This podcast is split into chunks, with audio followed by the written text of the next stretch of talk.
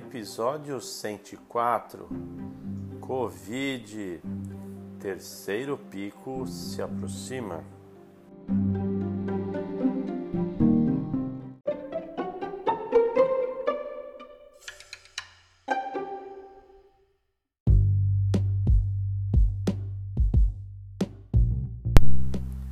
À medida que os casos de coronavírus nos Estados Unidos sobem para um terceiro pico, país ultrapassou um total de 8 milhões, isso mesmo, 8 milhões de casos conhecidos nessa tarde de quinta-feira. Epidemiologistas alertam para uma nova fase preocupante, pois 17 estados estão vendo aí surtos diferentes eh, de tudo que experimentaram anteriormente na pandemia. Estados como Alasca, Minnesota, Montana, Wisconsin relataram mais novos casos durante os sete dias que terminaram na quarta-feira do que em qualquer outra semana desde que o vírus chegou ao país. Os relatos de novos casos estão em uma tendência de alta em 41 estados nas últimas duas semanas, enquanto nove, nove estados estão mantendo os números de casos praticamente estáveis, nenhum estado do país está vendo um declínio sustentado. Muitos dos 17 estados que mais casos novos do que nunca, localizados principalmente no centro-oeste ou no oeste da montanha, tiveram relativamente poucos casos até recentemente, mas os casos estão subindo constantemente. Os leitos de unidades de terapia intensiva em hospitais são poucos e distantes em algumas comunidades rurais. O que está acontecendo no Centro-Oeste Superior é apenas um prenúncio das coisas que virão para o resto do país. E os gráficos sempre subindo.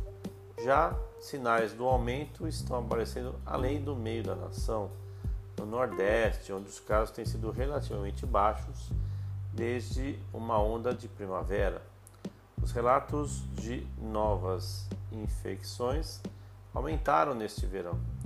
O quadro varia de estado para estado, com progresso sustentado na Flórida, Geórgia, Geórgia, mas tendências preocupantes no Arkansas e no Kentucky. O número de casos por si só não é uma medida completa do surto no país. É difícil comparar os números atuais com os pontos anteriores do surto dos Estados Unidos, quando os testes foram menos difundidos e as mortes pelo país têm sido relativamente planas nas últimas semanas, com uma média de cerca de 700 casos por dia. Mas estamos indo na direção errada disse epidemiologista da Universidade John Hopkins, Caitlin Rivers. Isso não se repete apenas no número de novos casos, mas também na positividade dos testes e dos números de internações. Juntos, acho que esses três indicadores dão uma visão muito clara de que estamos vendo um aumento de transmissão em comunidades de todo o país. Altos níveis de infecção em faculdades e universidades estão ocorrendo, estão servindo como uma fonte de propagação.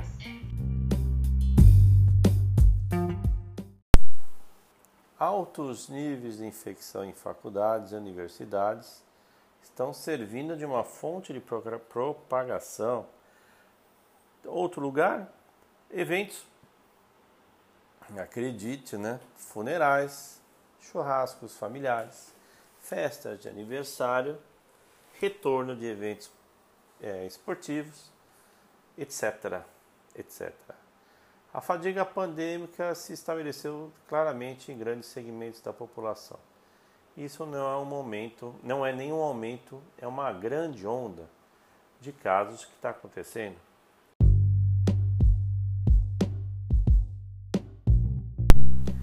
Era uma má notícia, os especialistas dizem só vai piorar. Só vai piorar, temos que estar preparados para isso. Mesmo com esse aumento de casos, o presidente Trump continuou a minimizar o ressurgimento desse vírus de outono durante uma aparição da Fox Business nessa manhã de quinta. Ele acrescentou que não apoiava as restrições mais rigorosas das, das autoridades locais para limitar a sua propagação. Não estamos fazendo mais confinamentos, mas estamos indo bem, disse ele. Mas o senhor doutor Anthony Fauci, o maior especialista em doenças infecciosas do país, também alertou na mesma manhã de quinta que o aumento do número de casos em várias regiões do país pode ter consequências terríveis para os próximos meses. A questão é, à medida que entramos como estamos agora, a estação mais fria do outono e provavelmente a mais fria do inverno, você não quer estar nessa posição comprometida onde a infecção diária de base é alta e está aumentando cada vez em vez de ir em outra direção. Então nós realmente temos que dobrar as medidas fundamentais de saúde pública que falamos todos os dias, porque elas sim podem fazer a diferença. Depois que uma expansão ambiciosa da rede de segurança na primavera salvou milhões de pessoas dos Estados Unidos da pobreza, a ajuda está agora em parte, em grande parte esgotada e a pobreza voltou a níveis mais altos do que antes da crise do coronavírus. Do coronavírus. Os números de pessoas pobres cresceu bastante, 8 milhões desde maio, de acordo com pesquisadores da Universidade de Colômbia, depois que depois de cair 4 milhões no início da pandemia, como resultado de um pacote de emergência de 2 trilhões, conhecidos como Lei dos Cuidados. Usando uma, uma definição diferente de pobreza, pesquisadores da Universidade de Chicago, Chicago e Notre Dame descobriram que a pobreza cresceu 6 milhões de pessoas nos últimos três meses, com as circunstâncias piorando para as pessoas negras e crianças. Esses números são muito, muito preocupantes. Eles nos dizem que as pessoas estão tendo muito mais dificuldades em pagar suas contas, pagar aluguel e colocar comida na mesa. Dessa maneira, os estudos diferem sobre o mês mais recente. Enquanto o modelo da Colômbia mostra uma melhora em setembro, os analistas de Chicago descobriram que a pobreza continua a crescer.